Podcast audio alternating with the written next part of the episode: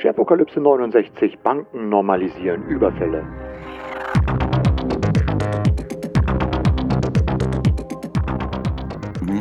Ja, einen wunderschönen guten Morgen. Mein Gruß geht wie immer in die Schweiz. Hallo Chris. Hallo Michael. Ja, wir haben mal wieder Freitagvormittag und äh, nach einer kleinen längeren Pause, du hast mir gerade gesagt, im, im, Februar haben wir das letzte Mal eine Schwerpokalypse aufgenommen. Mhm. Sind wir jetzt wieder da, frisch und munter? Uns geht's immer noch gut? Dir geht's auch gut? Soweit, so gut, danke. Ich bin äh, erste Impfung durch, bin so ein Impfdrängler. Ja, ich, ich, bin auch geimpft, äh, erstmalig. Jetzt kommt irgendwann noch mal die zweite Impfung. Genau. Ähm, ja, aber es ist ähm, trotzdem, Homeoffice hat, hat uns das äh, ähm, zu sehr zugesetzt. Nicht wirklich, oder? Bei dir? Ja, also ich meine, ich, ich mag schon gern. Ich hatte jetzt gerade angekündigt, dass ich mal so eine Videoserie machen würde. Der Junge muss raus an die frische Luft wo ich mal meine ganzen Videosetups zeigen möchte, die man auch wieder mal vor Ort nutzen kann, wenn man wieder rausgehen kann. Und musste aber feststellen, dass die letzten drei Wochen irgendwie hier in Berlin noch nicht so das richtige Wetter war und irgendwie hatte ich auch nicht den Bock, in der Kälte rauszugehen oder so bei miesem Wetter. Aber für die nächste Woche ist Sonne angesagt und dann werde ich mal rausgehen. Äh, ich glaube, es ist mal ganz, man muss mal wieder rausgehen. Man, man hat doch hier irgendwie so im Homeoffice irgendwie ja, es, es, es, es, es besteht der äh, Wunsch nach menschlichem Kontakt in echt, glaube ich mal, das mal wieder so auszutauschen und nicht nur immer virtuell. Obwohl das trotzdem ganz gut über die Zeit geholfen hat. Mhm. So meine Erfahrung. Mhm. Ja, ja, ich habe das natürlich nie aufgegeben. Ich war immer draußen, immer Sport. Also da hat sich gar nicht so viel geändert, muss ich sagen. Aber da haben wir ja schon oft besprochen. Ja, das, ich meine das gar nicht, äh, ich meinte das tatsächlich auch so, wir, klar, bin, äh, ich habe ganz ehrlich, ich habe äh, eine Menge in unserer Umgebung kennengelernt, wo ich äh, in die letzten, wo ich einfach äh, bisher das auch noch nicht kannte, weil man einfach gar nicht weit weggefahren ist und wir leben ja hier so ein bisschen im, im Norden, im Süden von Brandenburg, beziehungsweise im Norden von Brandenburg. Ähm, und ähm, da hat man schon eine Ecke entdeckt, wo da ganz nette Sachen sind, Naturschutzgebiete, alte alte äh, Ruinen aus äh, vergangenen Zeiten und so weiter. War schon interessant. Aber ich meine so mit, weißt du, so, was wir früher in Berlin gemacht haben, mhm. auf Meetup gehen, in die AI-Szene gehen, in die, weiß ich was wohin gehen, das, das fehlt dann doch irgendwie, ähm, da der, der Austausch mal. Man sieht es zwar online in den Meetups, aber ja, nicht ganz so. Ähm, aber es ist äh, die, ich sag mal, der Silberstreif am Horizont ist, glaube ich, da. Ich sehe immer noch positiv in die Zukunft. So. Sehr schön.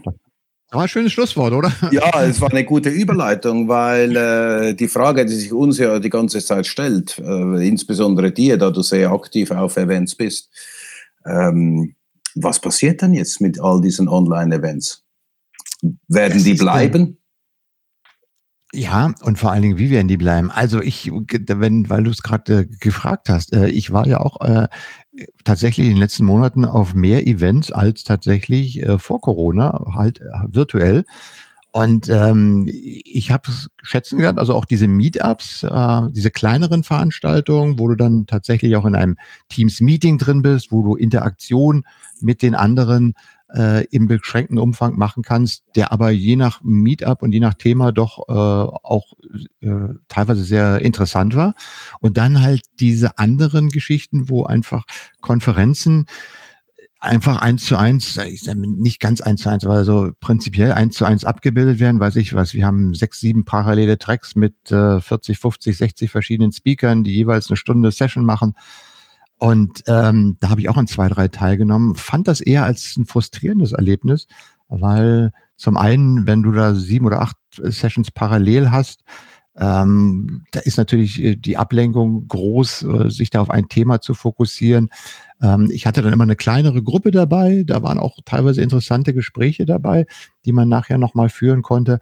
Aber im Prinzip ist das so, da ist eine Veranstaltung, geht zwei Tage, hat ein Riesenprogramm und du als Speaker wählst dich dann an dem Tag, an dem du dran bist, zehn Minuten vorher ein, sagst, hallo, hier bin ich, hältst eine Stunde Vortrag und sagst, tschüss, das war's. Mhm.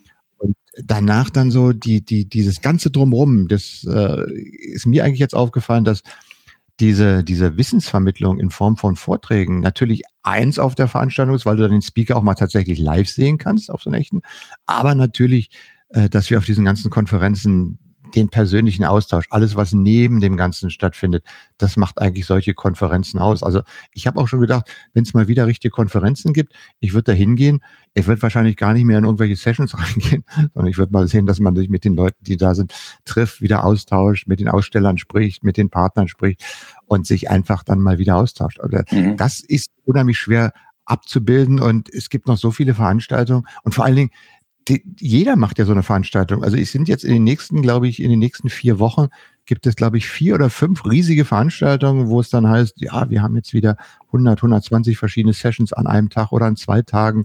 Und äh, aber letztlich sind natürlich dann auch ähm, immer wieder auch die viele, viele die Sprecher, die, die du normalerweise dann halt auf einer Konferenz selber erlebst, ähm, die gehen natürlich auf jede weitere, jeder möchte auch die Sprecher haben, wobei die jetzt auch, sagen wir mal, nicht so viel Neues erzählen können.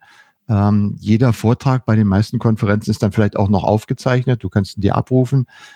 Ähm, hat natürlich auch den Vorteil, dass äh, bei solchen Veranstaltungen bei der UNED sich vielleicht auch mal neue Sprecher bewerben können, die vielleicht auf anderen Konferenzen bisher immer unter den Radar fielen, weil sie gesagt haben, naja, äh, zu jung, zu unbekannt, äh, wir nehmen halt die etablierten Sprecher. Ähm, ist es, glaube ich, schon schwierig. Also ich finde, äh, ich finde eine Microsoft Ignite, wo sie tatsächlich ganz viel ankündigen, wo sie, wo man tatsächlich auch hört, was passiert denn da? Da ist solches Format, äh, glaube ich, noch ganz praktikabel. Aber so bei den anderen, ich weiß nicht, es ist einfach zu viel. Es ist einfach viel zu viel. Und das musst du ja alles neben deinem ganz normalen Homeoffice noch machen, ne? Neben allem, was du, wo du sowieso am Tag schon weiß ich was, wie viele Stunden irgendwo verbracht hast und dann dich auf so eine Konferenz einzulassen, ähm, schwierig, schwierig. Ich glaube, du sprichst was an, was mir auch aufgefallen ist. Es ist, es gibt diese Events, die dich wirklich sehr, sehr interessieren, weil du an einem, weil du an einem expliziten Punkt sehr interessiert bist.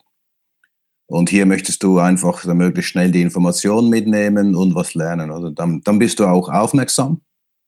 Dann folgst du auch den, äh, den, den Sessions und du hast ja immer dieses Dual-Task-Problem, dass du da nebenbei noch was anderes machst, im schlechtesten Fall sogar noch irgendwie ein bisschen YouTube hörst, nebenbei. Ja. Ähm, das ist sicher so und, und der Rest äh, lasse ich mittlerweile weg, weil, wie gesagt, das ist leicht inflationär. Ähm, es gibt sehr viele Sessions und diese, gerade wenn du in einer Bubble bist, hast du genau das Problem, was du gesagt hast, dass die Leute natürlich einen Speaker hat vielleicht vier Sessions pro Jahr, ähm, also vier Sessions, vier Themen, die er aufgearbeitet hat und dann früher immer an, an den unterschiedlichen Konferenzen gehalten hat. Und diese, ähm, dass du die dann zweimal siehst, ist sehr, ähm, ist eher unwahrscheinlich, weil du vermutlich nicht an, an jede mhm. Konferenz gehst. Und das fällt natürlich jetzt auf. Also dieses, das funktioniert nicht. Ich muss sagen, Meetings, Online-Meetings, die mich, ähm, gut, also die ich gut gefunden habe, haben gesagt, dass ich hier so ein, ein Matchmaking, also wenn ich ein Matchmaking habe, weißt du, weil du hast gesagt, also, oder ich habe gesagt, nein, Entschuldigung, du hast gesagt, ähm, es gibt das Interessante, weil du hin möchtest wie diese Ignite, wo wirklich Ankündigungen sind, da interessiert es dich sehr. Sonst geht es ja darum, dass du dich ein bisschen vermischen möchtest mit, äh, mhm. mit der Community, du möchtest neue Personen kennenlernen, also quasi die Community-Gedanken. Und ich fand es immer gut, wenn du hier so, wenn so Matchmaking-Technologien eingesetzt wurden, weil eben diese Coffee Breaks und äh, am, am Ende der, äh, wie sagen wir in der Schweiz, der Apero, also wenn man noch was trinkst. Apero, ja, der, der schöne Apero. Der, der, ja, Apero. Ist nicht der Apero. Apero, okay. Apero ja, genau. Okay. Genau, Pronunciation. Ähm, und diese Geschichte, wenn, wenn das gemacht wird, weißt du, ähm, anhand von deinen Sessions, dann hast du noch ein Chatbot, so ähm, zwei, drei Fragen und dann wirst du in einen Raum geworfen. So. Und dann lernst du wieder Leute kennen. Das fand ich irgendwie eher, das fand ich sehr spannend. Und ich glaube, das ist etwas, was man hoffentlich in der Zukunft mehr sehen wird. Also, also ich habe diese Session, aber ich lerne Leute kennen und ich werde so in Räume geworfen, wo ich passen könnte. Weil, weil Networking ist halt schon eine, ich würde sagen, auch für mich äh, eine Number One Reason, dass ich an eine Konferenz gehe. Und Definitiv. was ich auch super fand, ähm, waren Events, wo dann Face-to-Face-Meeting stattfand. Auch wenn es nur äh, drei Minuten waren, weißt du, so Speed-Dating-mäßig. So die Leute, die mhm. das probiert haben oder die ähm, Konferenzveranstalten, die sowas was, ähm, probiert haben. Das fand ich sehr spannend, weil du auch sehr fokussiert bist. Du kannst es nicht fünf Stunden machen, aber so mal eine halbe Stunde wirst du so durchgeschleust, so, hallo. Ähm, ähm, wie so Chatroulette, ähm, fand, ich, mhm, mhm. fand ich sehr interessant, ein, ein gutes Thema. Habe ich auch gute Kontakte mitgenommen, muss ich sagen. Auch wenn es nur kurz ist. Man sieht, passt das, ist es äh, von Interesse und dann gibt es ein Follow-up. Ich glaube, hier, ähm, hier könnte man ein bisschen mehr die Technologie nutzen, die wir eigentlich haben, als nur äh, einfach eine Videokonferenz aufzuzeichnen und die dann irgendwie zu, zu provozieren und durchlaufen zu lassen. Ich glaube, hier könnte man ja, die Digitalisierung äh, ein bisschen äh, weitertreiben und ähm, alle diejenigen, die das gemacht haben und die dann natürlich in den, in den letzten Monaten muss man fairerweise sagen, auch, probiert haben, oder? Weil solche Konzepte können auch äh, nicht funktionieren. Aber ich denke, das war sehr spannend zu sehen, dass es hier sehr innovative Veranstalter gab. Und ich muss sagen, dass, dass ich insbesondere in den Versuchen, die probiert haben, Leute wieder zusammenzuführen, dass ich hier sehr gute Erfahrungen gemacht habe. Und ich glaube auch, das wird bleiben, also mehr kommen und, und auch äh, bleiben. Also ich ähm, habe da drei Punkte zu, weil das finde ich sehr interessant. Gerade diese, diese Interaktion ähm, ist mir auch ähm, nicht nur aufgefallen, sondern habe ich auch sehr schätzen gelernt. Ähm, ich war auf einem Barcamp, habe dort auch einen kleinen Vortrag gehalten und anschließend gab halt, gab's halt einen Breakout-Room. Dann bin ich halt in den Breakout-Room gegangen und da waren noch zwei Leute aus dem Vortrag drin und wir haben uns anschließend wirklich fast eine Stunde lang nochmal äh, über ähm, halt die, das Thema unterhalten und Erfahrungsaustausch gemacht. Ähm, das fand ich extrem gut, ja, weil du hast den Vortrag gehalten und hast dann praktisch im Nachhinein so ein Breakout drum gehabt. Da haben also auch diese Technologie, wie du gerade gesagt hast, die bietet ja heute wesentlich mehr. Man muss ja nicht einfach nur irgendwie eine Session machen und dann in der nächsten Session gehen, sondern man kann ja auch sagen, ähm, der Speaker ist danach noch da. Und vor Vorletzte Woche habe ich für Microsoft hier am Rahmen der Digital Work Week auch einen Vortrag gehalten äh, rund um Live-Events. Äh, da waren in, dem, in der Session waren über 350 Teilnehmer drin. Und ich hatte dann vorgeschlagen, ähm, das war eine Stunde Session, habe gesagt, äh, okay, wir machen das so, äh, wir machen eine Stunde Session, kaum Fragen, aber ich gehe danach nochmal in ein Teams-Meeting und stehe einfach nochmal eine Stunde lang für Ask Me Anything äh, zur Verfügung und haben das auch so gemacht und äh, dann sind tatsächlich äh, nachher waren irgendwie nochmal 30 äh, Leute in dem Meeting drin und wir haben dann noch diverse Fragen beantwortet. Und das fand ich richtig cool. Weißt du, auch, auch hier wieder nochmal dieses, nicht nur sagen, wir machen jetzt eine Session und dann ist die fertig und äh, wenn du die Fragen zwischendurch beantwortet hast, das bringt dich vielleicht, gerade bei, wenn so viele drin sind, vielleicht auch nochmal aus dem Konzept und äh, wenn du 300 Leute dabei hast und du gehst auf eine Frage ein, naja, da sind 299 vielleicht unzufrieden, weil einer gerade die Frage beantwortet, die anderen interessiert es nicht. Kannst du schön aufteilen, kannst auch das Format und die Technik nutzen und sagen, wenn ihr mehr Fragen habt, kommt einfach später nochmal, ist zwar nochmal ein höherer Zeitaufwand, war aber sehr, ähm, hat, hat sehr viel Spaß gemacht und war auch sehr fruchtbar, weil man einfach nochmal äh, wirklich tatsächlich sehen konnte, okay, hier hast du ein bisschen, hier hast du ein Problem, ich kann dir nochmal helfen, kann nochmal über den Vortrag hinaus was erzählen. Das fand ich sehr mhm. gut mit dem Barcamp fand ich auch so gut. Und was ich auch denke ist, ähm, um das Ganze zu schärfen, halte ich, glaube ich, so diese, diese Universalveranstaltung. Weißt du, so wir haben, wir decken alle Themen ab und haben 150 Sessions und äh, machen da sieben Tracks parallel. Wenn du sagst, ich mache einen halben Tag, fokussiere mich auf ein Thema, packe da mal wirklich drei oder vier Experten zusammen in einem interaktiven Format, wo es dann eben Breakout Rooms gibt. Ich glaube, da kann auch sehr viel ähm, zusätzliche ähm, Austausch, Networking und Ideen, Dinge äh, passieren. Und vor allen Dingen weiß ich auch, die Leute, die da hinkommen, die haben ganz klaren Fokus. Die melden sich jetzt nicht nur an, weil, naja, das ist eine große Veranstaltung, irgendwas wird schon für mich dabei sein, sondern die gehen hin, weil sagen, okay, dieses Thema, ah, ist genau mein Thema, da gehe ich hin. Und dann bin ich wahrscheinlich auch äh, und ist auch überschaubar mit einem, weiß ich, einem halben Tag oder so, wo du jetzt nicht die Leute den ganzen Tag daran binden musst, äh, weil morgens eine Session ist und abends eine Session ist, die dich interessiert, sondern ist es kompakt äh, zusammengeschnürt. Und ich glaube, das kann auch gut funktionieren. Da bin ich voll bei dir. Das meinte ich vorher so mit diesen Face-to-Face-Meetings. Ja. Ähm, weißt du, obwohl die, die, ganze, die, die ganze Arbeitswelt gerade in diese virtuellen Meetings irgendwie die Transition macht, ähm, diese In-Person-Meetings an einer virtuellen Konferenz, die sind einfach, die sind King. Und ähm, ich, ich glaube, hier gibt es, wie du sagst, gibt es vielleicht bessere Formate, ähm, wo ich als einzelne Person auch mehr Aufmerksamkeit reinstecke. Also quasi, wenn ich nicht einfach ein passiver Zuhörer bin, sondern wenn ich wirklich in einem kleineren Raum dann auch FaceTime bekomme mit dieser Person, äh, von der ich etwas lernen möchte oder Informationen äh, haben möchte. Und ich glaube, solche Formate, dieses Speed Dating, einfach mhm. umkehren, weißt du? Ich kriege, ich kriege einfach einen Slot, wenn ich ihn möchte. Also jetzt sind wir bei Clubhouse, weißt du so, äh, Hände hoch.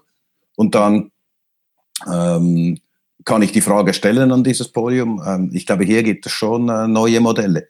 Und in dem Sinn, wir sprechen nachher über, äh, über Clubhouse, aber Clubhouse sehe ich, sehe ich, könnte, also diese, diese Art könnte natürlich gut funktionieren für, ähm, für virtuelle Events. Ich, ich hatte dir gerade äh, erzählt von, die, von meinem Barcamp-Erlebnis, wo ich den Vortrag gehalten hatte und nachher noch mit zwei Personen dann eine Stunde gesprochen habe. Das war tatsächlich so, dass die das äh, virtuell, dieses Barcamp in Teams gemacht haben mhm. und am Anfang sagten, wir haben noch eine Session frei. Und da habe ich gesagt, naja, komm, wenn ihr eine Session frei habt, ich könnte noch mal was über, über Live-Video erzählen. Das war eine spontane Session, die ich da tatsächlich, so wie in einem Barcamp, mhm. auch tatsächlich noch eingereicht habe. Bin dann gleich danach in den, in den Sessionraum gegangen und habe anschließend die Kommunikation. Also, wenn man, äh, wenn man für sowas offen ist und wenn man die technischen Möglichkeiten bereitstellt und auch der Veranstalter sagt, äh, okay, das ist eine gute Sache, das möchte ich so haben, ähm, kann das richtig gut funktionieren. Absolut. Und deswegen vorher meine, meine, meine Bitte, oder? Ein bisschen mehr digitalisieren, ein bisschen mehr die Tools brauchen, ein bisschen mehr probieren, äh, ausprobieren als Veranstalter. Ich äh, auch, auch mal äh, etwas falsch machen und dann lernen. Ich glaube, das äh, ist angebracht. Auch bei den äh, Veranstaltern. Weil einfach nur, dass äh, eine Veranstaltung eins zu eins in, in ein Teams äh, oder sonst eine ähm, Veranstaltungsplattform zu migrieren. Das ist ein bisschen dröge und da haben wir, glaube ich, alle in den letzten paar Monaten genug davon gehabt und äh, sind auch gar nicht mehr so interessiert daran teilzunehmen. Was noch spannend sein wird, ist, wenn wir die zukünftigen Veranstaltungen sehen, wenn das hybride Veranstaltungen werden. Ja, absolut. Das und da, ich glaube, da, da könnte man nochmal komplett, könnte man noch komplett separat drüber reden. Äh, wie wie mache ich die? Mache ich die jetzt äh, für meine Leute vor Ort sind oder mache ich die für die Leute, die von Remote zuschauen? Wie kann ich denen adäquate ähm, Erlebnisse bieten? Wie kriege ich die vielleicht sogar zusammen irgendwie? Ich glaube, da ist noch viel dran zu experimentieren. Und weil du ja gerade gesagt hast, experimentierfreudig, äh, melde ich mich mal hier als experimentierfreudiger der sich ähm, längere Zeit, sagen wir mal, das Thema äh, Virtualisierung und, und 3D, Altspace und diese ganzen virtuellen Realitäten ja mehr oder minder ein bisschen links liegen gelassen hat. Nicht, dass ich die nicht beobachtet hätte, aber ich wollte es nicht. Und nun hat mir der liebe Christian Glessner ja vor einiger Zeit mal eine Oculus Quest zugeschickt und äh, dann habe ich mal so ein halbes Stündchen auf der IRS verbracht. Mir ist nachher total schlecht geworden, aber ich muss sagen, es ist richtig cool und ähm, ich hätte jetzt mal irgendwie äh, die Idee, dass wir diese Sharepokalypse mal irgendwie in einem 3D ähm, virtuellen Raum machen, an dem dann alle Teilnehmer mit dran teilnehmen können. Hm. Jetzt bist du umgekippt, oder? Ja, ich war, ja. Ja, wieso nicht? Wieso nicht? Also ich, ich, ich äh, muss tatsächlich sagen, ich habe ja auch diese, diese äh, Clients gehabt hier von Altspace VR, da hat ja auch diverse Veranstaltungen, Microsoft äh, Ignite hat ja auch die, der Star, die, die Keynote in Altspace VR stattgefunden. Und wenn du da halt auf dem PC in der App drin bist, dann siehst du da die Männchen rumlaufen ähm, und, und guckst dir das an, sagst, ja, sehr schön. Es ist natürlich etwas völlig anderes, wenn du dann diese Brille auf hast und dich dann wirklich in dem Raum befindest, dann ist das nochmal ein ganz anderes Erlebnis. Und ich glaube, da auch so, so eine, so eine, das, was du gerade gesagt hast, diese äh, eins zu eins Gespräche, diese Chats dann vielleicht nochmal in so einer Umgebung zu, äh, zustande zu bringen. Ähm, ja, es hat mich so ein bisschen angefixt und äh, ich denke mir, ähm, das sollten wir mal ausprobieren. Also der Christian hat uns gedrängelt, das mal zu probieren. Mhm. Ähm, müssen wir mal gucken, wie wir das hinbekommen. Genau, habe ich hier auch eine Oculus Rift, also diese Standalone, äh, diese Standalone-Brille. Mhm. Wieso nicht? Die hast du? Mhm. Die hast du? Ja, das ist ja großartig. Äh, ich notiere das gleich mal hier auf meinem Zettel. Ja, liebe Freunde der Sharepokalypse, demnächst dann in 3D und in äh, virtuellen Räumen und äh, dann werden die ganzen Themen noch mal größer. Du hast eben gerade ein Wort erwähnt, äh, was mich dann tatsächlich noch mal hier äh, für diese heutige Ausgabe ein bisschen äh, nicht erschüttert hat, aber ich habe es ich hab's euch gleich gesagt, äh, Clubhouse. Äh, ich dachte schon Oculus. Bitte? Nein, äh, es, es, äh, es war ja bei unserer letzten Sendung war es ja gerade dieser Riesenhype um, um Clubhouse, was da alles passiert. Und äh, es stand ja gerade die komplette Revolution an, wie die Kommunikation passieren wird. Ähm, ich gebe dir voll recht, dieses Thema mit, ähm, ich bin da auf einer Bühne, du bist im Publikum, hebst die Hand und kannst auf die Bühne kommen, ist eine tolle Funktion. Ähm, Gibt ja mittlerweile auch, wenn man nach äh, Microsoft Teams schaut, wenn die Webinarfunktion ausgerollt wird, wird das ja auch mit drin sein, dass du diesem Webinar folgen kannst, äh, die Hand heben kannst und der Sprecher dich dann auf die Bühne sozusagen holen kann, du dann aus dem Publikum heraus mit Sprecher werden kannst. Also die Idee voll cool, ähm, Interaktion. Nur, äh, hast du eigentlich noch irgendwas von Clubhouse gehört? Ich hatte tatsächlich jetzt äh, nichts mehr davon gehört und irgendwie scheint sich das... Äh, ja, äh, ich habe nur von einem Datenleak gehört, natürlich, oder? Wie es sich gehört für die Apokalypse. Das ist ungefähr äh, das, das Einzige. Ja, es hat schon ein, es hat ein bisschen an Fahrt verloren, ja. Ja, irgendwie, ich keine Ahnung, in Deutschland ist, also alle diejenigen, die vor, vor vier Wochen oder vor, was war das jetzt, vor drei Monaten ja noch gesagt haben, oh, das sind ja die tollen, da, ich werde ja nur noch ein Clubhouse sein und so weiter. Du siehst weder auf den ganzen sozialen Kanälen, also ich habe da auch keinen mehr gesagt, wir haben jetzt noch einen Chat in Clubhouse oder in, hat sich alles irgendwie dahin aufgelöst. Ein Hype, wie wir ihn vorher schon prognostiziert haben, wo wir sagen, Kinder, ist, äh, ist immer toll, dass äh, heute nach 20 Jahren von Einführung aller möglichen sozialen Medien und so weiter sowas immer noch funktioniert und es immer noch so ist. Aber gut, aber ja. auf der anderen Seite ja. die Idee, ich nehme, ich nehme die technologische Idee, ähm, wie du hast ja gerade gesagt, man muss was ausprobieren. Äh, wie gesagt, ich bin voll bei dir. Diese Idee, ähm, so einen Raum zu haben, wo die Zuhörer dann auch praktisch äh, interaktiv auf die Bühne mit draufgeholt werden kann und das in einer entsprechenden Umgebung zu haben, eine sehr coole Idee, gerade auch in diesen Corona-Zeiten, die Homeoffice-Zeiten. Aber so alles, was da drumherum war, ähm, ja. Ja, ich meine, oder wir haben es ja ein bisschen, wir haben es angesprochen in der letzten Sendung, oder? Das ist halt dieses FOMO, was hier steht für Fear of Missing Out. Ja. Das ist halt immer so und ich glaube, ähm, was die Leute wirklich, was man wirklich lernen kann, ist, äh, wie ein solcher Hype durch Influencer ausgelöst wird. Und ich glaube, das ist spannend, oder? Weißt ja, du, äh, Chat, Chatroulette war ein ähnlicher Hype oder, oder Wein. Ähm, ja, aber das haben genau, aber das ist genau das, was ich meine. Das haben wir doch so mit diesen Hypes, das haben wir doch ähm, schon gesehen. Also ganz ehrlich, ich mache ja nun seit 16 Jahren Podcast. Als Podcast anfing im Jahre 2005, da ich, ich glaube, ich habe irgendwo noch eine CD von irgendeinem Magazin, wo jemand mal gesagt hat, also dieses Podcast, das wird ja jetzt alles revolutionieren. Das Radio ist eigentlich tot. Äh, es wird sofort alles revolutionieren. Das ist eine ganz andere Möglichkeit. Ähm, das war der Stand 2005, wo man sich selber gesagt hat, ja, ist eine schöne Technologie, aber das andere wird doch jetzt nicht, ich meine, es hat jetzt ich sag, 15, 16 Jahre gedauert, wo man heute sagt, ähm, wenn du irgendeine Fernsehserie siehst, dann, äh, ja, ist da so ein Podcast drin gewesen oder so? Das ist irgendwie, ich will nicht sagen, kompletter Mainstream geworden, aber äh, ganz ein alltägliches Ad-Gadget mhm. äh, und ein Tool. Aber äh, das haben wir doch schon seit, das sehen wir doch seit ewigen Zeiten, dass sowas immer solche Hypes aufkommen. Aber dass dann immer noch so viele dann immer auch in diese Hypes mit reingehen, das finde ich immer noch cool. Ja, ja, natürlich, ja, du, du weißt es nicht. Das ist dieses FOMO. Also das funktioniert einfach. So sind wir Menschen konditioniert. Und ähm, von, von, dem her verstehe ich das schon, ob es zu durchschauen ist oder ob es bleibt. Wie gesagt, Wein, Wein war auch ein mega Hype ja. mit, mit Influencer durchgehabt und war auch cool. Also weißt du, es war auch lustig oder alles, aber es ist, es ist inzwischen in der digitalen Bedeutungslosigkeit äh, verschwunden. Was ich aber nicht, was ich nicht verstehe, oder ist, ist die hohe Bewertung. Ähm, die hohe Bewertung ist natürlich, weil sie sehr viele Leute anziehen durch sehr, durch sehr geschicktes äh, Influencer-Marketing.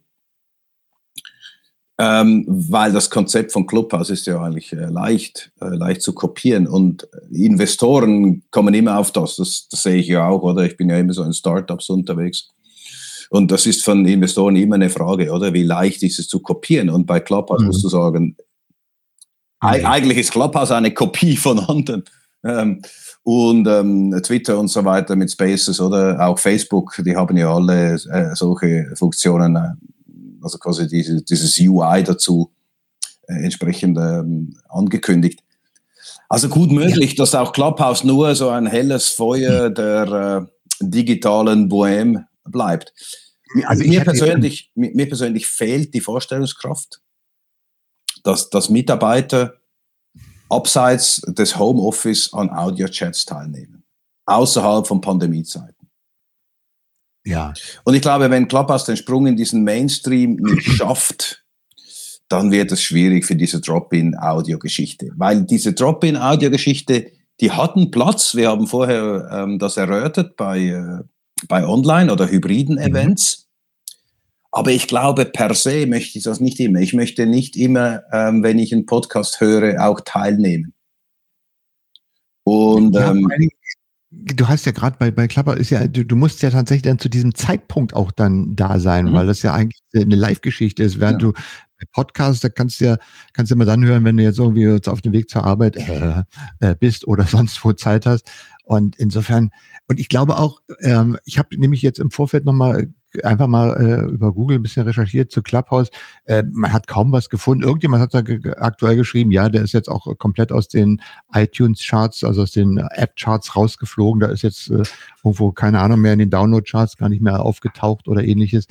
Und wenn das jetzt, sagen wir, so ein Riesenhype äh, oder so ein Riesentool wäre, dann wundere ich mich, dass zum Beispiel Twitter die Spaces, was ja im Prinzip eine ähnliche Funktion ist, die sind ja immer noch nicht ausgerollt oder irgendwo in einer Pre-Beta oder sonst wo mhm. äh, nur ganz kleinen Phase. Und äh, dann hätten auch die anderen Großen sich doch, glaube ich, schon mal in die Richtung aufgemacht und geguckt, äh, da müssen wir was tun. Oder? Ja, ich glaube. Ein Hype. Ein Hype, ich glaube auch. Clubhouse ist ein, ein leuchtendes Beispiel für gelungenes Influencer-Marketing. Ja, das auf jeden Fall.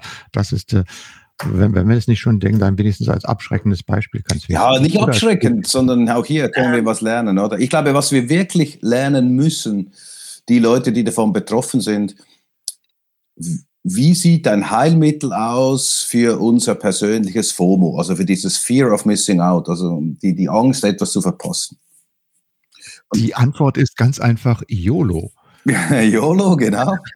Also, du hast you only live once.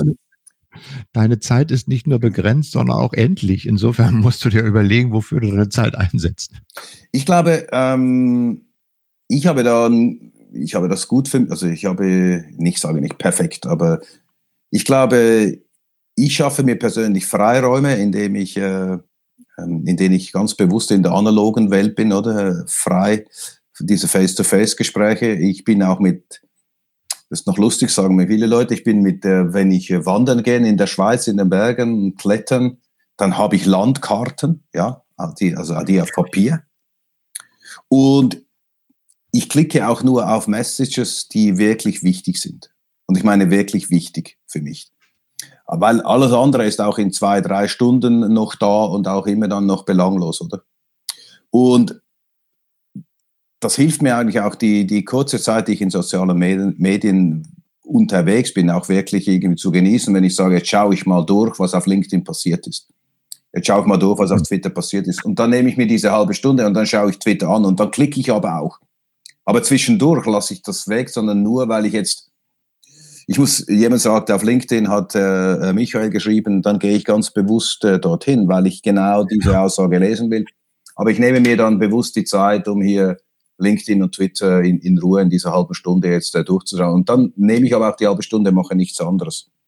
Und, und ich glaube, so ist es so, diese, diese Freiräume, wo ich einfach gewisse Dinge dann anschaue, hat mir geholfen, auf gewisse ähm, Trends einfach auch gar nicht sehr, so, so, sehr zu reagieren. Ich kann es dann immer noch machen, wenn es äh, dann relevant wird, oder? Aber die, die Relevanz ist ja per se nicht einfach gegeben, oder? Die Relevanz ist ja schon, wenn es irgendwo dann 20 bis 30 Prozent von deiner Bubble irgendwo betrifft. Und, und deswegen hast du gesehen, dass natürlich diese Influencer, äh, und Politiker auch, auch sofort aufgesprungen sind, weil es eben ihre Bubble ist, oder? Und nur ihre, nur ihre Bubble hat das für wichtig empfunden. Und dann blieb es so ein bisschen in der Bubble, aber in der, in der, in der Breite ist es nicht angekommen. Während deine Mutter weiß, was Facebook ist, weiß sie garantiert nicht, was Clubhouse ist. Und, und, und das ist so genau der Punkt.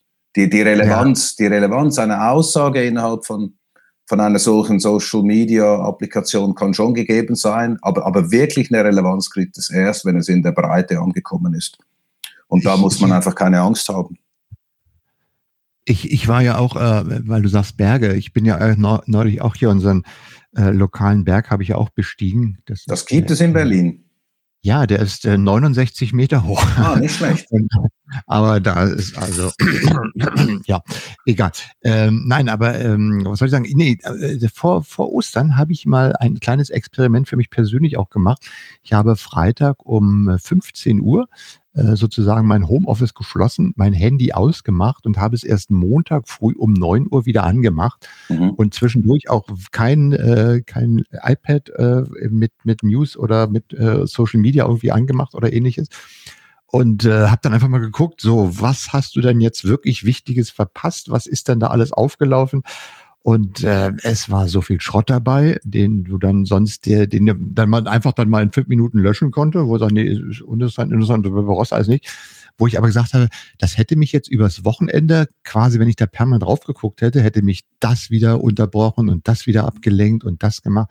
Und so hat es, äh, ist, glaube ich, eine, eine, eine gute Idee, sich da mal ähm, sozusagen ein bisschen einzugrenzen und auch zurück in die analoge Welt zu kommen. Die ist tatsächlich auch sehr wunderbar, sehr hübsch. Mhm. Habe ich dir schon von unseren Waschbären erzählt? Nein. Ja, wir haben Waschbären im Garten, die mit einer Wildkamera, ja, die beobachte ich jetzt mit einer Wildkamera. Ähm, seit Monaten randalieren die hier nächtelang ein Pärchen durch unsere äh, Umgebung hier. Zusätzlich haben wir noch einen Marder da, wir haben auch noch einen Fuchs da. Also hier ist richtig was los. Äh, ich könnte, könnte jeder an so Heinz Simon oder Bernhard Jimmick ähm, äh, einen Platz für Tiere drehen. Ja, das ist auch irritant. Macht aber Spaß, mal äh, sozusagen echtes äh, Tiervolk vor deinem, mhm. vor deinem Fenster zu beobachten. In der analogen Welt in der analogen Welt mit digitalen Mitteln, mit der Original-Förster-Kamera von äh, Reacher oder so. Sehr gut. So, lass uns mal weitergehen. Wir haben noch ein paar kleine Themen dafür, denn äh, ich fand es jetzt, muss ich sagen, wir sind jetzt 30 Minuten unterwegs, aber wir haben heute mal etwas gemacht, was ähm, wir sonst eigentlich weniger machen. Wir haben mal relativ positiv die Sharepokalypsen aufgearbeitet und haben das mal nicht nur immer gesagt, was alles wieder schlecht ist, sondern wir haben versucht, äh, mal in dieser halben Stunde äh, sehr viel Positives rüberzubringen, fand ich. Ich bin jetzt jedenfalls positiv ähm, von dir motiviert worden. Ja, aber die Downer, die Downer kommen, oder? Ja, genau. Wir müssen es jetzt mal wieder runterdrücken. Wir müssen das schon in, in, in die richtige Richtung nehmen. Eines, äh, genau. äh, eines der Beispiele, ähm, die, die zwischen der letzten Ausgabe und, und der Ausgabe jetzt sind, ist das Facebook-Leak, also Facebook und LinkedIn. Ja. Und äh, bei Facebook kursieren ja ähm, gerade ein Leak mit ungefähr 500 Millionen äh, Facebook-Datensätzen. Ähm, das hat ja vor allem in Deutschland, habe ich das so ein bisschen mitbekommen von der ähm, ähm, von Tim Pritloff, habe ich das gehört, dass er relativ viel Spam jetzt kriegt auf eine Telefonnummer, also auf seine Telefonnummer. Und äh, angeblich ist es so ein bisschen in Deutschland. Ich muss sagen, haben wir das jetzt nicht weltweit äh, gehört.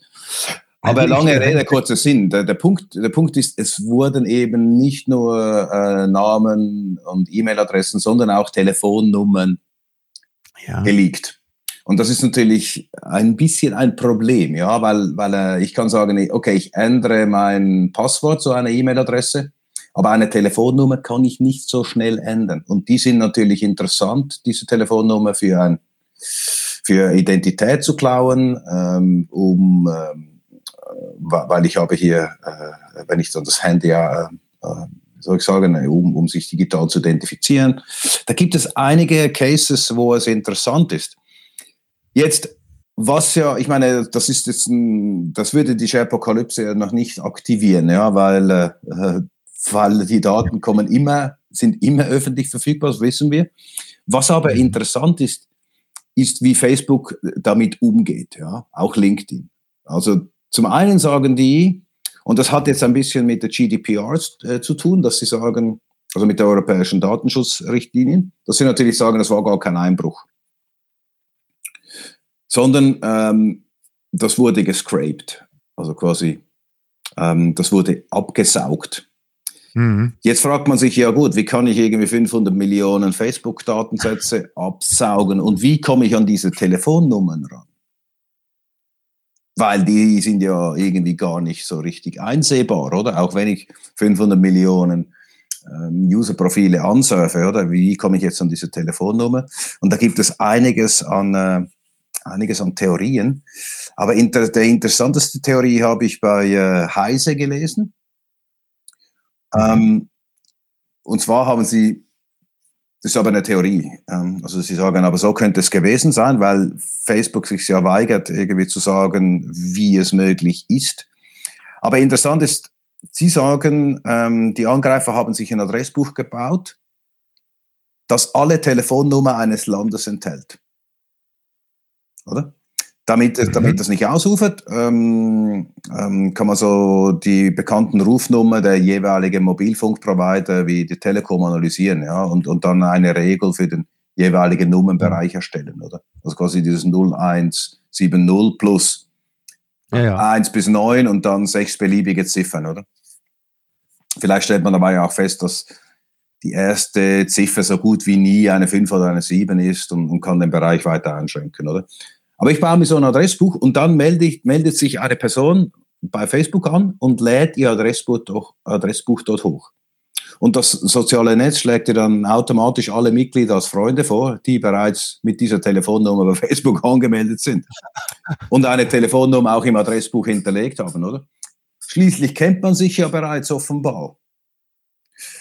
Das ist so die Idee dahinter, oder? So muss der Scraper dann nur noch dem jeweiligen Link folgen und dort alle öffentliche bereitgestellten Informationen einsammeln. Das heißt, er hat die Adresse, äh, die Telefonnummer gar nie gewusst, aber er konnte sie, ver, konnte sie verklicken oder äh, ver, verlinken.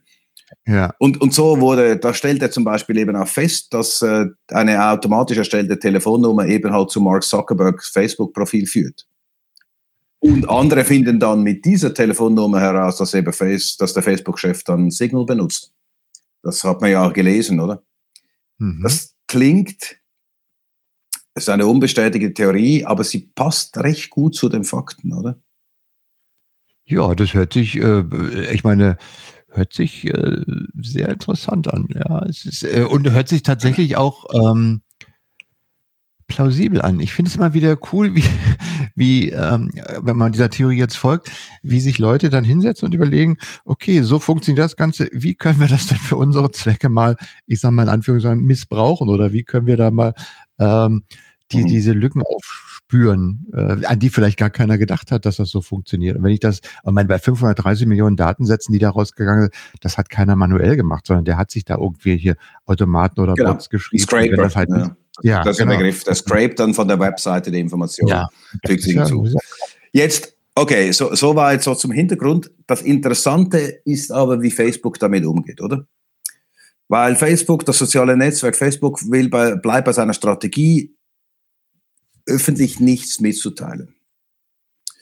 Außerdem gehen die äh, davon aus, dass es auch künftig weiter solche Vorkommnisse geben wird und man möchte sie in Anführungszeichen normalisieren. Und das ging aus einer internen Mail hervor, die aus Versehen an einen niederländischen Journalist geht, oder? Dass man sagt, solche Vorkommnisse müsste man äh, normalisieren. Und ich meine, diese, diese, das, das ist eigentlich das wirkliche Problem darin, oder? Und wir haben schon oft darüber gesprochen, dass sie sagen, okay, das kann einfach passieren, das liegt in der Natur von der Sache, das sehe ich auch ein. Also ich kann gegen einen Scraper nichts tun. Ähm, weil wenn die Seite aufgerufen wird, dann kann ich die, das sind ja die Daten bei mir auf dem Computer und dann kann ich das irgendwie abgreifen, oder? Wie du gesagt hast, logischerweise automatisiert. Ich kann es natürlich auch äh, manuell tun. Ähm, aber, aber nichtsdestotrotz. Das Problem ist einfach, dass die Hoheit über unsere eigenen Daten eben nicht uns gehören. Mhm. Und wenn Facebook sagt, sie möchte, dass, dass, diese, dass die Daten ihnen gehört und im Zweifelsfall halt auch in die Hände von anderen gehören, dass sie nichts dagegen tun können, muss man schon sagen. Also in der digitalen Zeitalter ähm, geht es so ein, wie soll ich sagen, geht es so in Richtung, das Bürgerrecht ist tot. Ich würde sogar sagen, dann haben wir ein Grundrechtsproblem, weil, weil äh, diese Daten müssen in einer digitalen Welt der Person gehören und die können einfach nicht einer Firma gehören. Und das sieht man recht gut. Das Verständnis, das Facebook natürlich haben muss, ich verstehe, dass Facebook sich auf diesen Standpunkt stellt. Ich verstehe aber auch, dass ich als äh, ein normaler Benutzer mich nicht auf den Standpunkt stellen kann, wenn ich die Daten bei Facebook eingegeben habe, dann sind sie so gut wie weg. Tja. Ich meine, die Überlegung dahinter, äh, die Überlegung dahinter von Facebook verstehe ich, aber wenn man sie in die analoge Welt transferieren möchte, dann wäre das ja so, dass was weiß ich, dass die, die, die Banken äh, Überfälle normalisieren. Weißt du, kommt ja eh ständig vor. Ähm, wa warum soll ich dann noch die Polizei rufen oder die Kunden informieren, oder wenn, de, wenn deren Schließfächer aufgebrochen wurde? Ist ja normal. Ja. Ähm, ich glaube einfach, äh, das ist das Problem, oder? Und das, jetzt kommt natürlich das nächste Problem, diese Facebook-WhatsApp-Geschichten wo halt dein Adressbuch hochgeladen wird. Das ist das nächste sehr problematische Ding. Weil diese Verlinkungen, was diese Scraper ja gemacht haben, das macht natürlich Facebook auch. Und das Schwierige ist, wenn dein Facebook-Profil betroffen ist und du meine Mobilnummer im, in deiner Adresse hast, dann hat das natürlich Facebook auch. Das heißt, auch wenn ich mich völlig richtig verhalte, ich persönlich, mhm. Und du, und du, also ich sage es nicht, dass es du gemacht hast, ich, ho ich hoffe nicht, ja. aber du natürlich die, die Facebook-AGBs abgenickt hast, dann bin ich dort drin mit meiner Telefonnummer. Und dann, ich bin jetzt nicht bei WhatsApp, oder? Aber was weiß ich, bei Instagram. Und dann, dann findet diese, diese Korrelierung findet statt. Und da kann ich mich gar nicht wehren.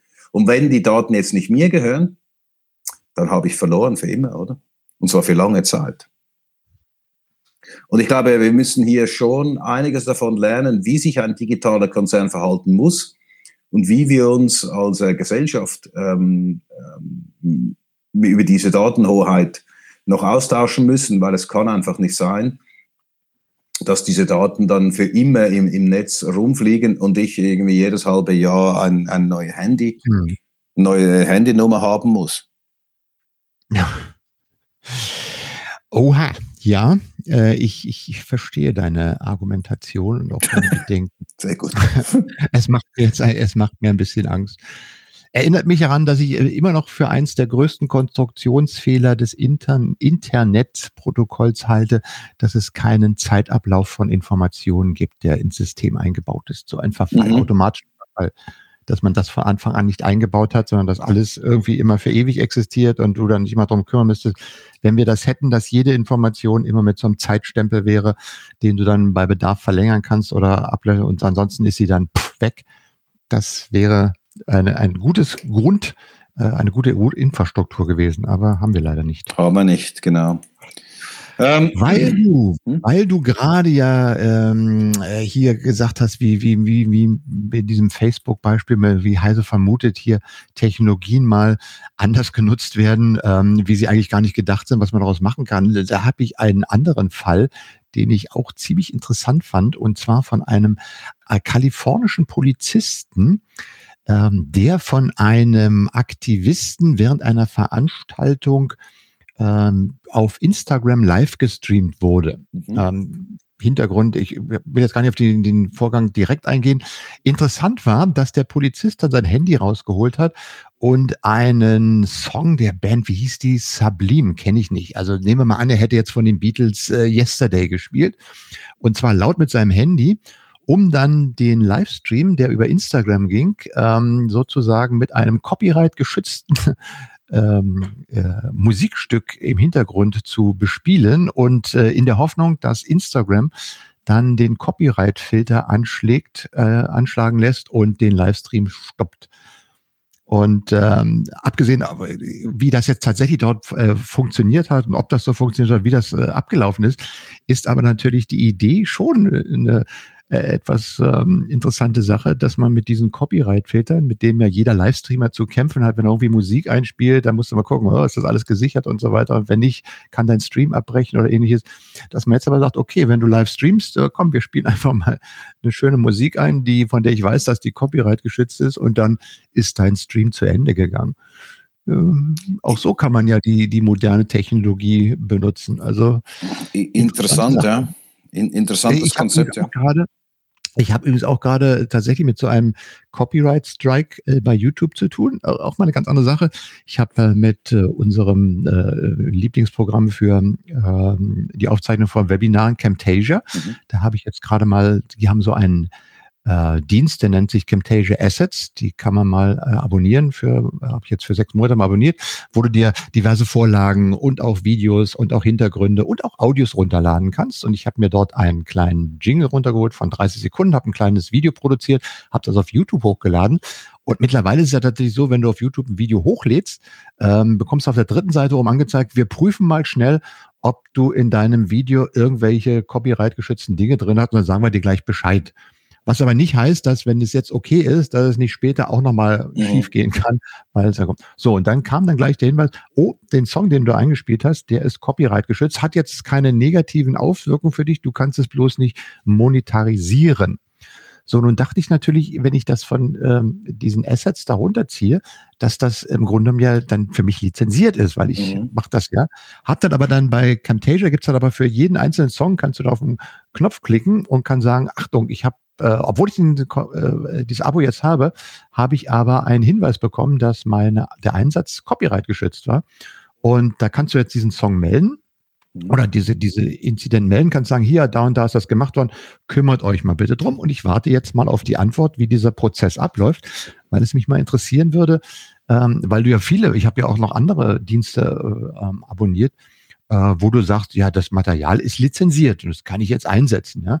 Bei so einem Video ist es jetzt, sagen wir mal, okay, ich lade es hoch, ähm, kriege jetzt den Hinweis und wenn es jetzt irgendwie Material wäre, was auch über YouTube jetzt nicht äh, lizenzierbar ist und tatsächlich einen echten Copyright Strike machen würde, wo ich sagen, wo ich sage, nee, nee, das darfst du nicht, das ist nicht lizenziert. Ähm, und nicht nur hier den Hinweis bekomme, okay, du kannst es verwenden, aber du kannst es nicht monetarisieren. Ähm, dann ist beim Video ist es noch okay, das kannst du es löschen, ist es weg, aber bei so einem Livestream, dann ist dein Livestream weg und das ist wäre natürlich auch unschön. Aber ich werde mal in der nächsten Sharepokalypse darüber berichten, wie das Ganze ausgegangen ist. Interessant. Ich mal spannend zu sehen, wieso dieser ganze Ablauf jetzt ist oder ähm, wie das so funktioniert. Hm. So, das dazu. Ähm, und weil es praktisch genau in diese Kerbe auch noch reinhaut, gibt's eine hochinteressante Webseite, die, ich weiß, ist von der Bertelsmann Stiftung mit eingerichtet worden. Die nennt sich unding.de.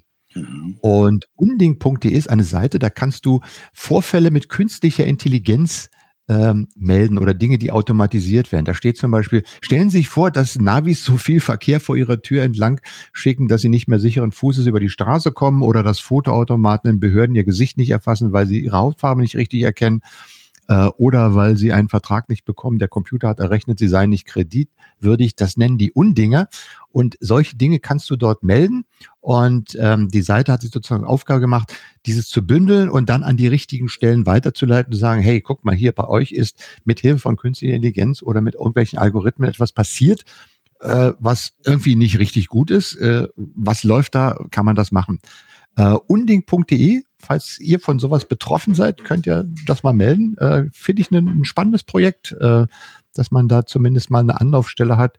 Mal gucken, wie sich sowas weiterentwickelt. Ähm, mhm. Und äh, die künstliche Intelligenz umgibt uns ja permanent an allen Ecken und Enden mittlerweile. Ist ja eigentlich auch ein Thema, wenn jetzt Corona nicht gekommen wäre und mit dem ganzen Homeoffice-Kram, ähm, dann hätte wahrscheinlich im letzten Jahr äh, künstliche Intelligenz noch wieder ganz weit oben auf unseren ähm, Topic-Themen gestanden.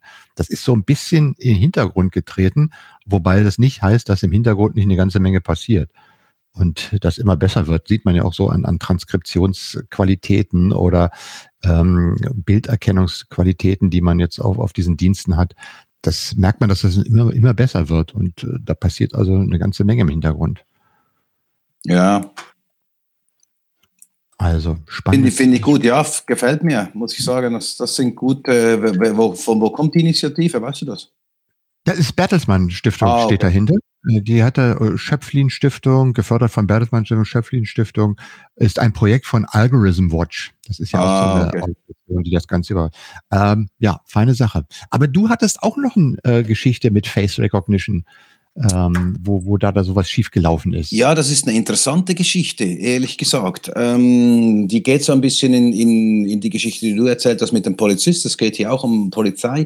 Aber wir haben in Detroit, äh, wurde jetzt erstmal ähm, ähm, wurde ein Prozess geführt, ähm, wo man jemand verhaftet hat und ähm, des äh, Shoplifting, des äh, Diebstahls mhm. überführt hatte mit einem Facial Recognition, also mit Gesichtserkennung. Und die Gesichtserkennung war falsch. Also quasi, das war nicht er. Ähm, aber die, mhm. der Mann hat ihn quasi automatisch erkennt und dann äh, abgeholt, oder? Und äh, verurteilt und äh, vor Gericht gezerrt. Und ähm, hier da mussten dann die diverse Bürgerrechtsbewegungen haben hier dann äh, begonnen mitzuprozessieren. Deswegen hat es auch ein entsprechend große, ähm, ähm, großes äh, Medienecho mhm. gegeben. Aber es war genau wie, diese, wie der, ähm, äh, war genau wegen dieser Geschichte, also dieses Facial äh, Recognition war, ist, war ungenau, ähm, dunkel, äh, low quality, also die, die Qualität der Bilder mhm. war nicht, oder? Aber natürlich hat eine Staatsanwaltschaft, also die Anwaltschaft des, des Staates, hat, hat hier natürlich ein höheres Gericht, oder? Äh, als eine Technologie. Und wenn die Technologie sagt, der war's, und äh, ein Staatsanwalt dann entsprechend eine Anklage äh, einreicht, dann bist du in diesem System gefangen, oder? Unabhängig davon. Ähm, und, und plötzlich kehrst du so ein bisschen um. Es ist, dass er dann beweisen musste mit, mit Hilfe von Bürgerrechtsbewegungen, dass er das nicht war. Und nicht umgekehrt, oder? Weil du sagst, wir wissen, dass er es war, das reicht als Anklage. Also quasi diese, diese Umkehrung der Beweislage äh, findet natürlich immer mehr statt mit diesen, mit diesen Facial Recognition. Und, und das ist hier so ein bisschen das Problem, oder? Dass die einfach sagen, der Beweis ist hier, der ist digital. Hm. Wir, müssen, wir müssen nicht mehr beweisen, äh, ob er nicht zu Hause gekocht hat für Freunde und Uno gespielt hat, sondern ähm, ähm, wir haben die Beweise ja da. Und, und du kommst in diese Position, dass du sagst, ja, Kameraden, ähm, ich habe mir gar nichts bewiesen. Ich habe einfach ein schlechtes Bild genommen und irgendein Computeralgorithmus sagt, ich sei es gewesen. Und das ist, es gab dann einen Freispruch. Ähm, aber er war tro trotzdem, oder? Also er wurde verhaftet während dem Weg nach Hause, er war 30 mhm. Stunden im Detention Center, also quasi so Untersuchungshaft. Und ähm, ja, da, da sieht man, oder, wo die Gefahr dahinter ist. Ähm, nicht so unbedingt die Technikgläubigkeit, sondern dass halt plötzlich solche Technologien als Beweise gelten. Und, und ähm, das darf einfach nicht sein, weil diese Technologien sind weit davon entfernt, perfekt zu sein. Und zudem haben sie einen Bias, oder? Das ist eben genau das, was du vorher gesagt hast, dass ich diesen Bias halt, sei er technologisch oder sei er von wo auch immer kommen, dass ich diesen Bias äh, mit einberechnen muss und das darf nur immer ein Hilfsmittel sein, aber niemals äh, eine Entscheidungsgrundlage. Ja, und vor allen Dingen, ich möchte mal sagen, dass da, das wird ja auch schon seit Jahren diskutiert. Ich erinnere mich hier an Brad Smith, der in Berlin war bei Microsoft und da sein Buch vorgestellt hat, wo sie das schon gemacht haben, äh, auf Veranstaltungen hier bei der Republika, ähm, wo, wo ähm, auch dieses Thema schon diskutiert wurde, wo ich glaube, Microsoft hat irgendwo mal gesagt, wir, wir stellen jetzt mal dieses äh, Face Recognition äh, irgendwie nur noch eingeschränkt zur Verfügung, weil ähm, das, der Missbrauch da auch groß ist und die, die Erkennungsrate auch nicht so ist, dass man sich tatsächlich sicher darauf verlassen kann. Mhm. Wir hatten ja in Berlin, hatten wir ja ein Experiment am Südbahnhof, wo sie dann auch mal für zwei Monate oder so genau. ähm, ausgewählte Teilnehmer hatten, die dann äh, den Südbahnhof durchschritten haben und dann wurde, äh, wurde ermittelt, wie gut erkennt äh, dann äh, die Technologie dort die äh, registrierten Benutzer und kann die erkennen und äh, ist auch eher so ausgegangen, dass man gedacht hat, na ja, ist noch nicht so noch nicht so gut. Ähm, ja, ähm, wie gesagt, falls ihr davon betroffen seid, unding.de ist der Ecke, wo man es melden kann, würde ich sagen. Mhm. Das ist ja, aber ähm, definitiv. Also äh, kann ich nur sagen, ist diese, ah, dieser Podcast hier ein Mahner seit Jahren in der Richtung. Ist ein, Ja, das stimmt so ein bisschen. Und die letzte Mahnung für heute, äh, was mir persönlich, deswegen kommt es am Ende, der, der letzte Downer von heute, aber der schmerzt mir wirklich, wirklich. Ich war ein großer Verfechter der Gaia X Alliance, mhm. diese europäische Cloud-Geschichte, wo wir uns ähm, stark machen vom vom, von, von den Staaten finanziert und, und gebackupt ähm, und im Sinne, hier können wir, können wir uns selber sein, in unserem schönen europäischen äh, Garten uns bewegen. Nein, ich meine, diese Gaia X-Geschichte, äh, die, war, die ist wichtig, oder? Damit wir uns äh, ähm, äh, abheben können von den amerikanischen Gesetzen auch und von, von den Gepflogenheiten und auch rechtlich ähm, so aufgestellt sind, dass eben diese Cloud funktioniert. Und ähm, hier gibt es ja dann eine Forschungsinstitution, äh, wo ähm, äh, Forschungsinstitution, da können Forschungsinstitutionen und Unternehmen mitmachen. Und Gaia X hat äh, in, wann war das? Letzten Monat, nein, Anfang diesen Monats mitgeteilt, dass äh, das jetzt in dieser äh, Initiative, in dieser Cloud-Initiative 212 äh, Unternehmen und äh, Forschungsinstitutionen, also Universitäten und so weiter mitmachen. Und diese, diese Firmen ähm, und, und, äh, und, und Forschungseinrichtungen dürfen sich jetzt seit Ende März 2021 offiziell als Mitglieder der Europäischen Cloud Alliance Gaia X bezeichnen. Das Problem dabei ist, dass nun auf diverse Unternehmen aus China und den USA wie etwa Huawei, Alibaba, äh, Amazon, Google, Microsoft, Palantir, Salesforce äh, dazugehören, oder? Und das sind ja alles irgendwie äh, Unternehmen, die jetzt nicht unbedingt das Paradebeispiel für die von den Gaia X-Initiatoren gepredigten Werten wie Datenschutz, digitale Souveränität, Vertrauen, Transparenz, Offenheit gelten. Und ja. ich meine, für, für mich muss ich wirklich sagen, ich bin, war so ein Verfechter, aber für mich ist Gaia X tot. Ich glaube, das bringt es einfach nichts, das können wir vergessen. Das ist so wie, ich habe heute schon mal eine Allegorie gebracht, aber das ist so wie, wenn äh, der, der Verein für Gesetzestreue begrüßt äh, seine neuen Mitglieder Mafia, Ndrangheta, Gamora, Cosa Nostra, Yakuza und die chinesischen Triaden ich meine, was kann dabei schon schiefgehen, oder? Ja. Und ähm, ich verstehe einfach nicht, wie man die Firmen, die man eigentlich loswerden wollte für die Industrie, wegen denen man eine eigene europäische Lösung baute oder bauen wollte, wieso holt man die jetzt ins Boot? Ich verstehe es. Ich verstehe es wirklich von vorne bis hinten nicht. Ah, das schmerzt ja, mir wirklich. Ja, das ist. Äh ich habe dieses Gaia X äh, nicht so verfolgt, aber ich äh, teile deine Bedenken. Ja, was soll es dann? Weil dann haben wir einfach, ja, ja, ja, dann, genau, dann sind die Server einfach, dann sind die Server einfach jetzt auch in Europa ähm, sogar noch bezahlt von der Europäischen Union. Ja, erinnert mich an ein altes Zitat von dem legendären Komiker Groucho Marx. Ich möchte keinem Club angehören, der solche Leute wie mich als Mitglieder aufnimmt. genau.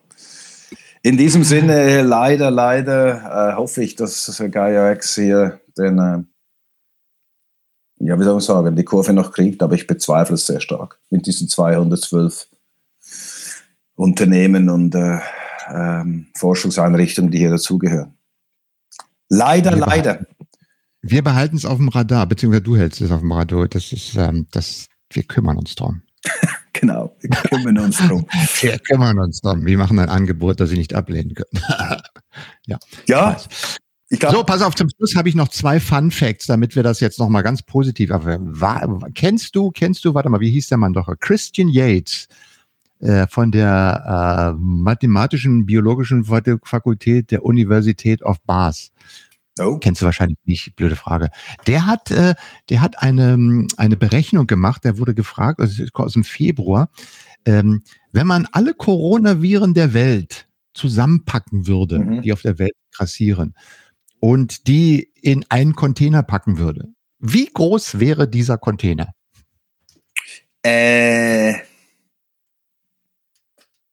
was weiß ich, so eine ein Liter Bierbüchse oder so? Du hast es gelesen. Es ist eine, es ist 0,5 Liter Bierdose, eine Bierdose. Und er hat das auch mathematisch begründet. Er hat nämlich angefangen auszurechnen, wie groß ist eigentlich so ein Coronavirus, wie viel Coronaviren hat einer, wenn jemand was ausstößt. Äh, hat dann auch so, die Coronaviren sind ja jetzt nicht wie Würfel gepackt, sondern eher wie Kugeln. Das heißt, wenn du die in eine Dose reinpackst, gibt es ja auch Leerräume und hat das alles berechnet. Gibt es auf einem schönen Artikel, das nachzulesen und kam dann letztlich zum Ergebnis. Also er würde sagen, ungefähr packen die alle in eine Bierdose rein. Ich habe es nicht gelesen, aber ich habe es etwas anderes gelesen. Ich habe gelesen, wie groß ist die Masse dieser mRNA, ähm, mhm. ähm, nicht Objekte, wie sagt man, Moleküle, die. Es, die es bräuchte, um die Menschheit äh, zu impfen. Nur, nur quasi einzeln so. Und das war sehr klein. Deswegen habe ich gedacht, das ist vermutlich umgekehrt auch so, oder? Dass die, ja. dass die reinen Virenmoleküle, logischerweise sind die klein, oder? Ähm, aber wenn ich die zusammenpacke, können die ja nicht, können die nicht viel mehr sein als die mRNAs.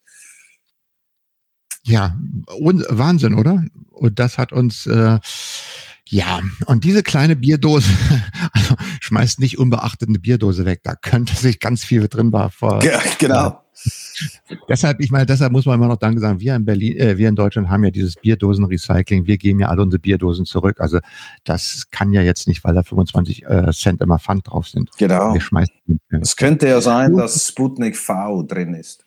genau. Und ganz zum Schluss würde ich dir noch eine kleine Frage stellen. Sag mal, in, in, du als Schweizer, wie nennst du den Überrest eines Apfels? Spütschki.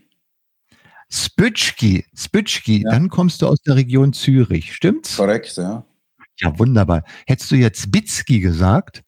Wäre das äh, ba äh, Wallis oder so? Das wäre ein bisschen weiter westlich. westlich. Ich weiß nicht, was ist TG? SG ist das? SG, so. äh, das wäre weiter östlich von Zürich. Östlich, genau. Ja, das wäre St. Gallen, ja. Ja, oder Urbsi. Noch nie gehört. Es kommt aus, dem, aus, dem, aus, dem, aus der Frankreich. Ja, ich habe nämlich eine Karte gefunden, äh, Karte Nummer 50, die die ganzen Regionen anzeigt, äh, wie in der Schweiz der Überrest eines Apfels genannt wird. ich glaube, manche Leute haben in der Zeit äh, der Corona-Krise ähm, ihre persönlichen Hobbys wiederentdeckt. Was ja gut ist, weil das, ja, das, das sind die coolen Dinge, oder? Die du dann einen Abend lang äh, durchliest und äh, immer, immer so mit einem Lächeln auf den Stockzähnen. Das ist doch hervorragend. Und nicht ist analoger, als wenn du so einen, was heißt es, einen Bütschki ähm, tatsächlich hinter der Couch findest, wo dein Kind mal vor drei Wochen runtergefallen ist. Wo die Silberfische drin leben. Oder wie sagt ja. ihr denen? Wir sagen äh, Silberfische, sagen wir denen? Ja, wir haben auch Silberfische. Ja, Silberfische ist gängig. gängig. Genau. Wenn, wenn, wo, ja. wo dort eine Clubhouse-Party von Silberfischen stattfindet unter deinem Sofa. Und ich habe tatsächlich einen solchen Bütschki, unseren ähm, Waschbären, mal experimentell als Köder angeboten. Er ist ganz, ganz äh, kalt abserviert worden. Oh, überhaupt. Okay. Nein. Nein. Darauf hat nicht reagiert. So, mein Lieber, dann haben wir jetzt äh, ein bisschen mehr als eine Stunde gemacht, aber äh, wunderbar. Es hat mir echt Spaß gemacht. Äh, es war mal wieder richtig erfrischend äh, und ich glaube, wir müssen äh, das wieder in den Monatsrhythmus reinbekommen. Ähm, vielen Dank dafür. Ich hoffe, euch, die ihr zugehört habt, auch Spaß gemacht. Ja, und dann ähm, gebe ich das Schlusswort äh, rüber nach Zürich, lieber Chris. Dein Schlusswort. alles klar. Danke vielmals und tschüss.